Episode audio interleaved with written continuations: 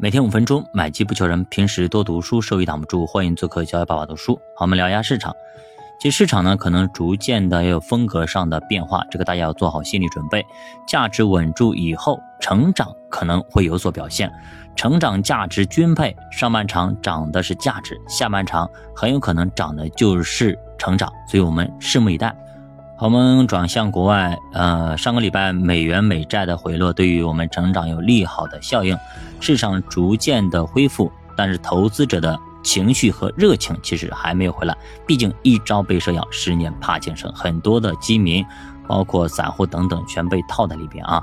有些机构坚持二次探底的说法，一是海外不明朗，二是国内经济没有明显的好转。目前全部的上涨都集中在国家队的拉盘。大家更关心的是物价，国家在想办法推动需求的转换和释放，所以央企企业置换、消费升级、汽车啊等等消费品的以旧换新将成为一个重点的方向，大家可以关注一下。好，果不其然，开盘之后呢，像那个消费升级等等的有关的，像家用家电啦。呃，机械设备啊，对吧？汽车啊，轻工业制造涨得非常好，就是由于周末的这个利好消息原因导致的啊。像工业母机板块涨得都非常的棒啊，红利低波板块有所下行。好，通缩目前呢是非常可怕的一个现象，我昨天说过，它是一个经济圈子里的死亡螺旋。今年最重要的是让它通胀起来啊，拉动消费的破局点就是消费品的置换、设备的置换。如果啊，如果我我说如果啊，如果说国四标准的车不让你上路，那么你们怎么办呢？强制你换车，那会带动汽车消费的大幅提升啊！新能源车将是一个重点的方向，大家可关注一下。新能源车的产业链在全国目前范围内，大家对于新能源车褒贬不一，很多人还存在一些观念上的误区吧。总以当时的价格来看待啊，置换成本。比方说，有个博主说啊，买奔驰啊，或买新能源，两个车啊都是开三年啊，怎么怎么样，然后贬值多少，这个贬值多少等等啊，那你不能够用静态的方式来看待新能源车的发展。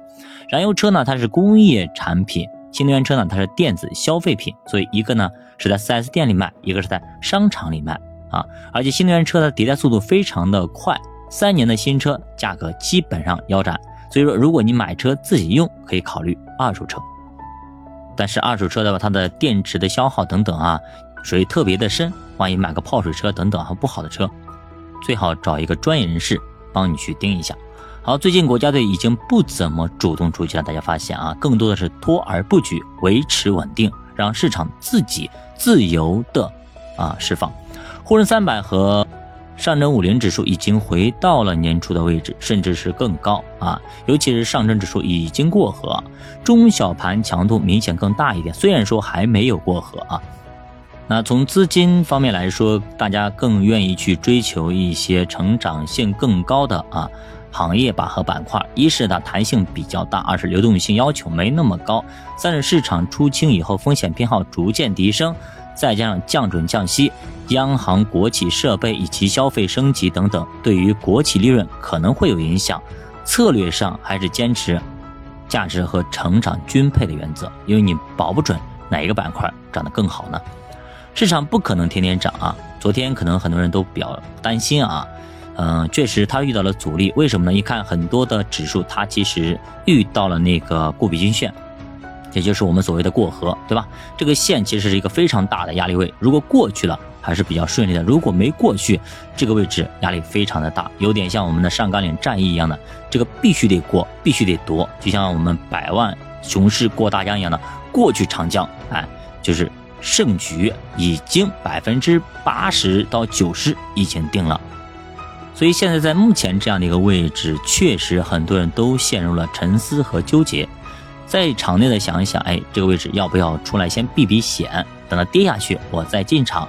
那在场外呢，我得现现在呢要不要进，还是等它回调一下我再进啊？所以说，在场内的也好，在场外的也好，在这个位置都是比较尴尬的位置。在场内的不敢继续的补仓，在场外的也不敢继续的买。